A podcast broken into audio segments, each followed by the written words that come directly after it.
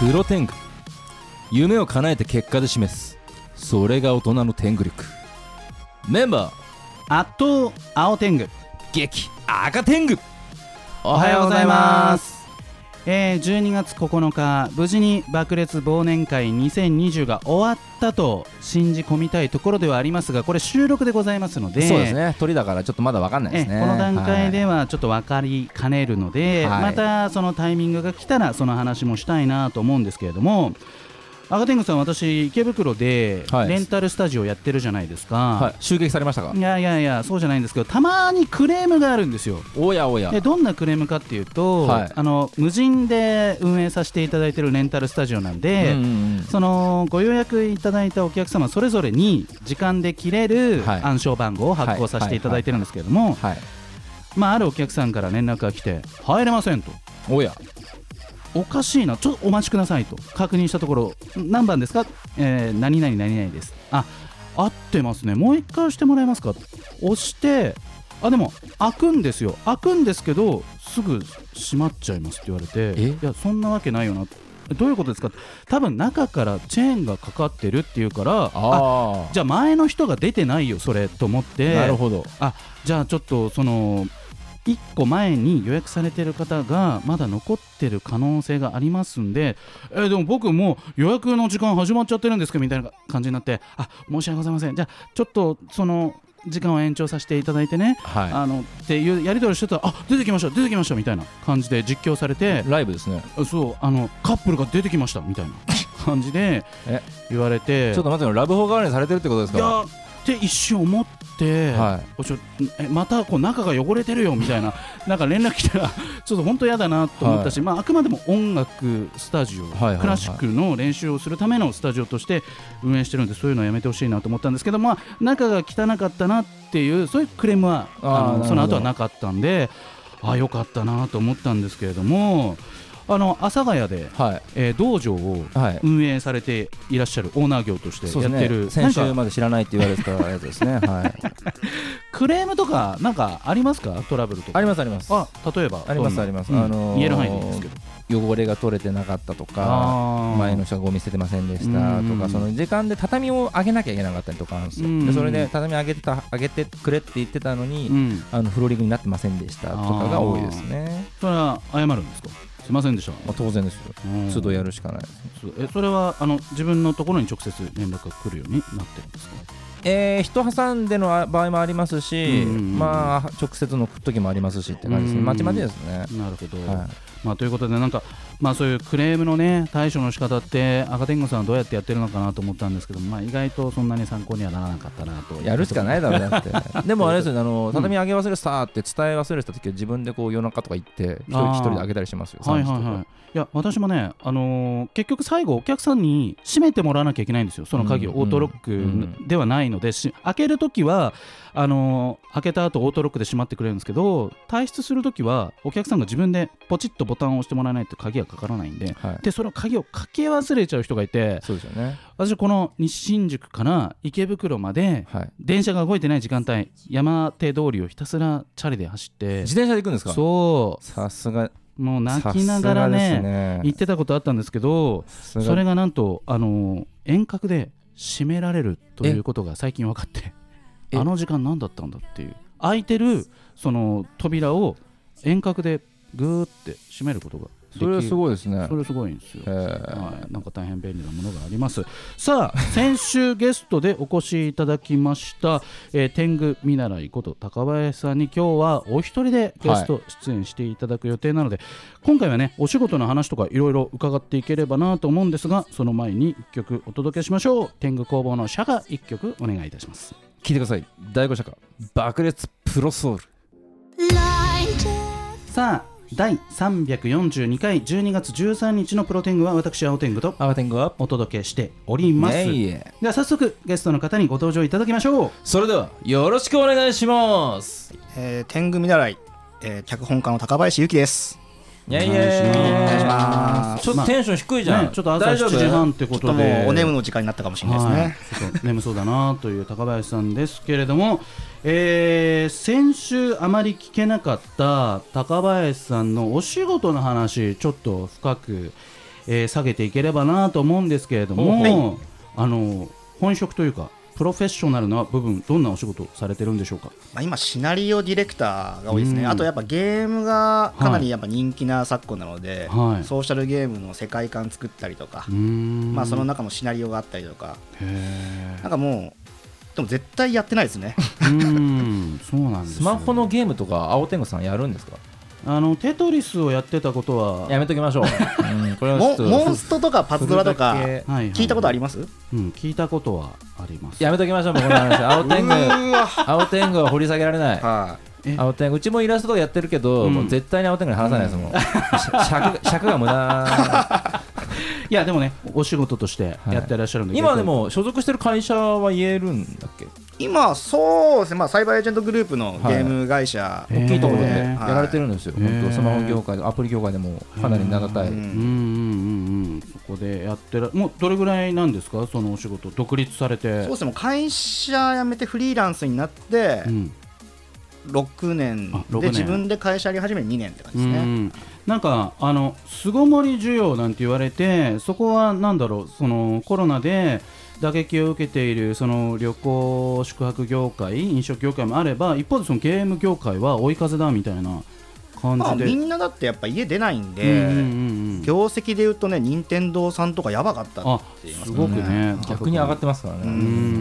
そうすると、まあ、そのシナリオとかそういうお仕事の皆さんにも、もうどんどん仕事が入ってくるっていう状況なんですか、今は。そうです、まああのー逆に収録できないから音声入んないでシナリオ止まるパターンもあったりするので、あー、へーシナリオだけで見たらトントンぐらいかもしれない、減って増えての部分があって、あーじゃあ、なんかすごく追い風だなっていう感じでもないってことなんですかね。そうですねゲーム業界は追い風だったかもしれないですけど、うんまあ、シナリオ業界で言うと、うんやっぱイベント飛んじゃってなくなったりとか。うーんもう2.5次元舞台とかもやらせてもらってるんはいはいはいですけど、はいそこは中止とか延期とかもやっぱあり舞ました台から、がねクリティカルだったもんねあー今年は本あなんかその仕事の受け方ってこういう感じで作ってほしいんだよねみたいななんかこうテーマとかコンセプトはなんとなくもらったりするんですよね当然。あもちろんあとターゲットですよねああーと、うん若い女子高生に受けるものにしてくれとか、うんうんうんうんうんうんまうあ、ん。絶対多分分かんないと思いますけど、いやいや、ちょっと待って、でも高林さん、そのね見た目すごくオフホワイト着てらっしゃるし、すごくあの若々しいんですけど、とはいえ女子高生とは少し年齢が離れてるじゃないですか。やっぱそこをターゲットにしてくれって言われた時に、こうどうやって女子高生に刺さる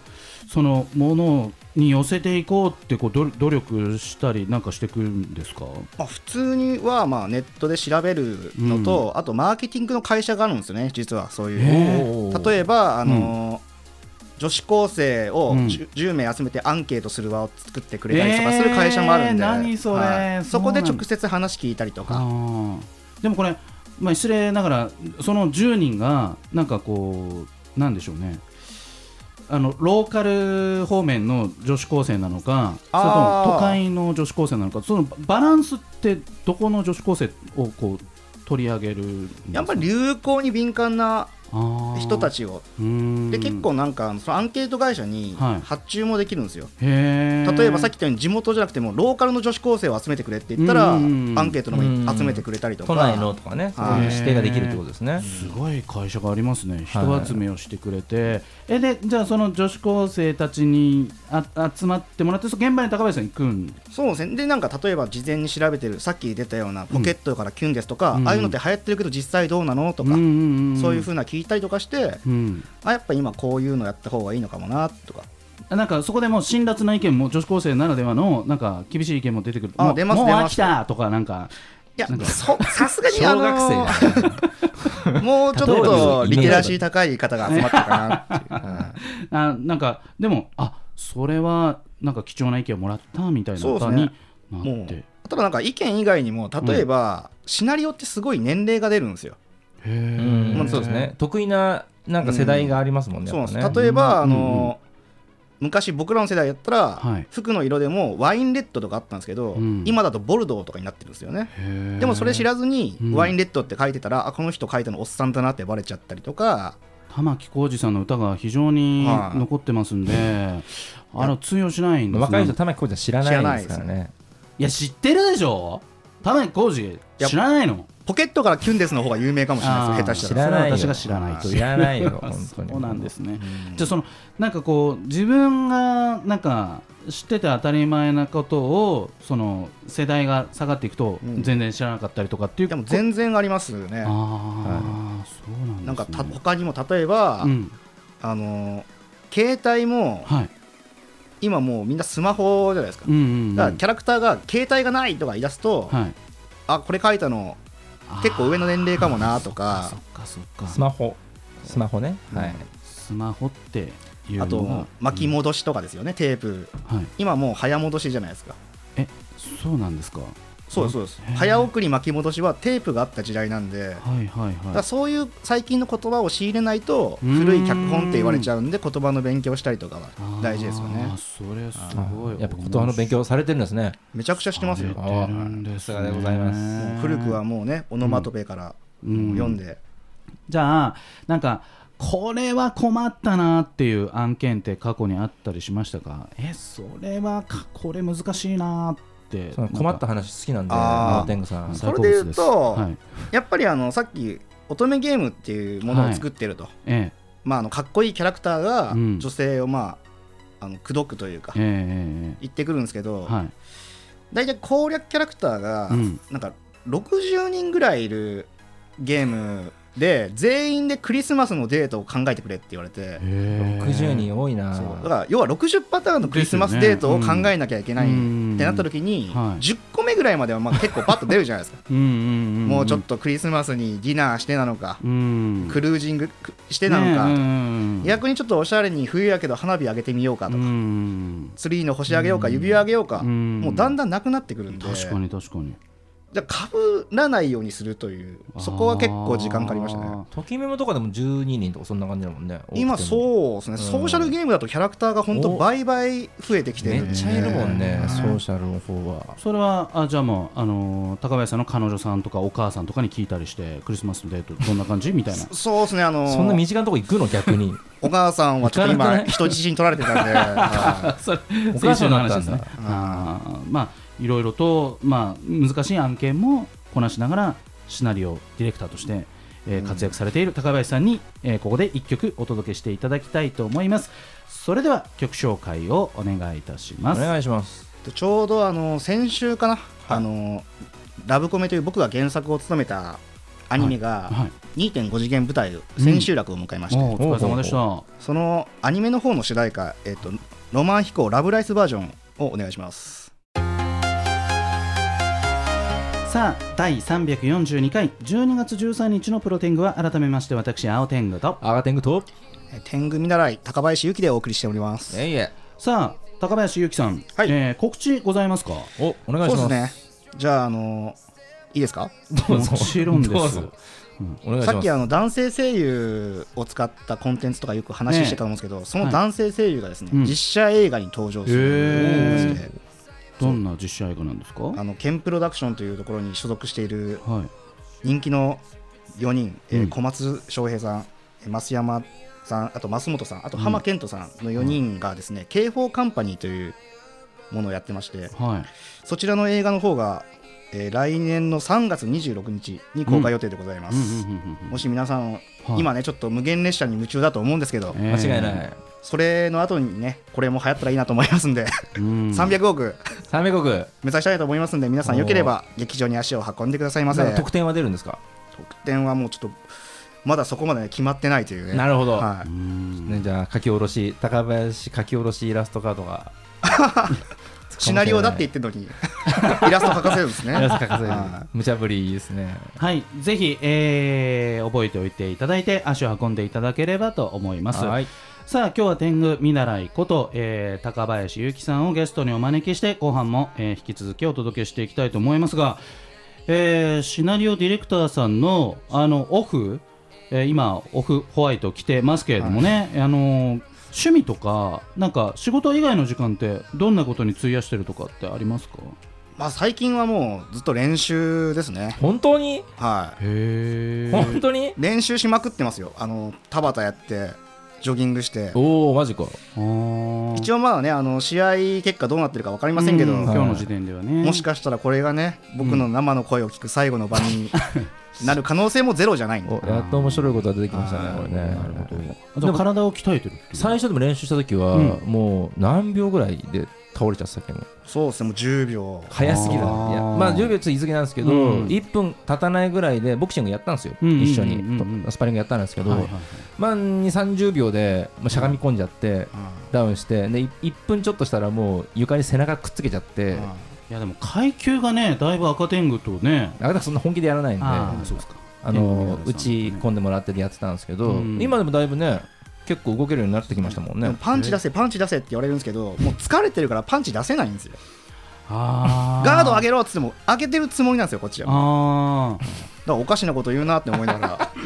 上げてるじゃん、俺って思いながら、ペチってね、はい入っちゃったりしてねそれでねあじゃあ腕が上がらない腕上がらないですね。ああと息切れしたらもう足も動かなくなっちゃうんで、うんステップステップ腕上げてっていうのがそもそももう体力が切れてるからうんそれでも上げないと顔に食らっちゃうっていうあーそんな状況に、ね、なったことがないのでなかなかちょっと想像がこれちょっと青天狗さんも練習しに来てくださいようんいやーちょっとね、あのーまあ、新型コロナウイルスバカだね本当に本当 にねありますよねあの飲み会じゃなくてあのちょっとご飯ぐらい行きましょうみたいな話でああコロナが収まったらうん行きましょうかっていう最強の断り言葉が今あります からねまあそうですね。うんいやいやでもねなんか、あのーこんだけ身近でね格闘技をやってらっしゃる方がいるんでねなんかちょっと経験してみたいなと思いつつでもなんか痛い思いしたくないなとかねなんか顔ばっか狙われたらどうしようとかね青天狗さんあの本当に楽して肉体だけ手に入れようとしてる人なんで全然もうえライズアップ的な、ああそうなんですよあれそうまあや言ってたじゃないですか、今年はなんか、うんうんパーソナルトレーナーつけて、うん結果出してう、んうんぬんって言って、写真まで撮って、はいはいはいあの後どうですか、あの後でも体重は、えっと、1 0キロああの時痩せて、は2キロリバウンドしてそこでキープしてますい、今、今キープ、はい、キープできてるんで、あのー激太りというかリバウンドはしてないとなるいほうど、なるかほど、なんとなく抑えてはていっるきり全部戻ってるのかとい思っやて、いやいやそんなことないですそんなことないですまあなんでね、あのーコロナ太りなんて言葉も結構聞きますから体を気にされてる方もね多いんじゃないかなと思いますけれどもまあそんな方はぜひど阿佐ヶ谷へって言えばいいんですか阿佐ヶ谷ファイトク阿佐ヶ谷フラァイトブ、クラブもしくはあれですね、あのブレイズスタジオへ、ブレイズスタジ阿オ佐ヶ谷ブレイズスタジオで、はいはい、練習、汗を流しに来ていただければ、ま募あ、集しております福士さんも今弟子募集してますからね。弟子で弟も子というか、練習生ですね、うん今はでも、あの高橋さんは、なうんんと彼女募集中なんですよね、彼女これちょっと告知しといた方がいいんじゃないですいやか。逆にいないことにびっくりですねそうですね。やっぱ8人目の彼女がやっぱどうしても足八り人なあくて。あの人生8人目っていうことな はいのちょっと今世の中の女性がざわついてね取り合ってると思うんですけど、うんまあちょっとラジオで正式に告知させてもらおうかなっていう。はい、どこにババチェラーみたいですね問い合わせすればいいですかね、うん彼女そう募集ですね、まあ、あのツイッターと か、ツイッターで DM もらえれば、割とホイホイいっちゃうかもしれないんで、ああなるほど彼女いない歴ってどれぐらいなんですかそうですね、でも1年ぐらいですかねあ。一だ年いぶいないのでもあーじゃあ2020年はそっちも自粛みたいな、あー、だいぶ自粛しましたね、もうやっぱりもうこんな状況で、うん、彼女なんか作ってられるかと俺はこの地球をなんとかしたいんだっていう、ああそっちにいっぱいでしたね。素晴らしいですねあの前の彼女さんと別れた原因は何かあるんですか結構心聞当たきりますね。あなんかあのどこまで答えてくれる人のかなっのてあの不幸な話はお天狗さん大好きなんでいやそんなことないですけどもうすいままあそうせんねねいや高林さんなら答えていただけるんじゃないかなと思ってちょっとあえて言うなら、はいまあ、僕が悪かったとしか言えないですよね。うんモテ男ですね、はい相手には責任はないです。はい、どんな方にあの DM 来ていただきたいですか、今度は。そうですね、なんか僕を養ってもいいなっていう っ紐かよ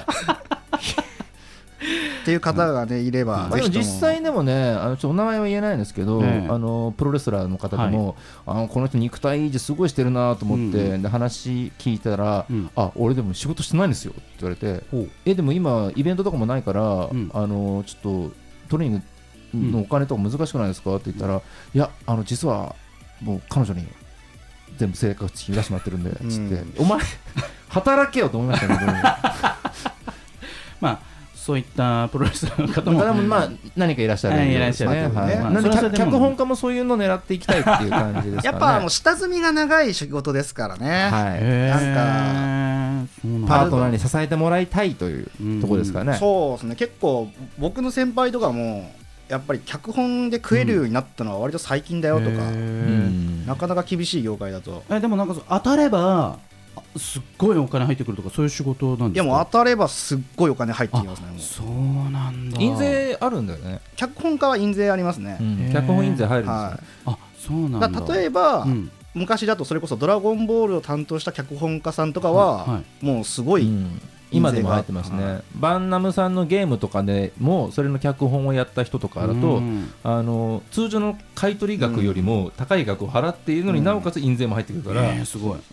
てことはもうサラリーマンの、あのー仕事では夢を見れない跳ねる可能性も十分に秘めた高林さんもうサラリーマンもなんか悪く言ってるみたいいやそうじゃないですよ嫌ですねいや本当そねうじゃないんですよ、本当に僕もサラリーマン13年やりましたからその経験をもとに今喋ってますんで、あの自分の過去をバカにしてるっていうのがえ そうじゃない ですよ、経験をもとに あの口にしているわけです、まああの、決まった金額をもらえる安定さも素晴らしいですけれども、はいはいまあ、不安定な中で、でもこう一発逆転みたいな、そういった可能性も秘めている高林さんが DM をお待ちしていると、そうあですねつなげるのねあはいありがとうございます、ははいいはいはいアカウント教えてください、アカウントはい、高林さんツイッターのアカウントではいいんじゃ多ない分ですか高林勇気で検索してもらえれば一発出でてくるんじゃないかなは一撃ですかね、これね先ほどあの検索させていただいたんですけども、ウィキペディアもあのはいあっという間に見つかりましたあのっで。という間に見つかって、はい、ぜひチェックしていただければと思います。まあ、そんなわけで、ちょっとね、プライベートの深い話まで聞いてしまいましたけれども、はいあっという間にエンディングの時間となってしまいました。それでは、本日のラストナンバーの紹介を、まだまだ高林ゆうきさんから一曲お願いいたします。えーっと僕が原作を担当しました乙女糸様から発売し発売した乙女ゲーム「クラップ」こちらのね主題歌高林が作詞しておりますではお聞いてください、えークラップの主題歌で「シューティングスターそれではまた来週、さようならさよなら」はいお疲れ様です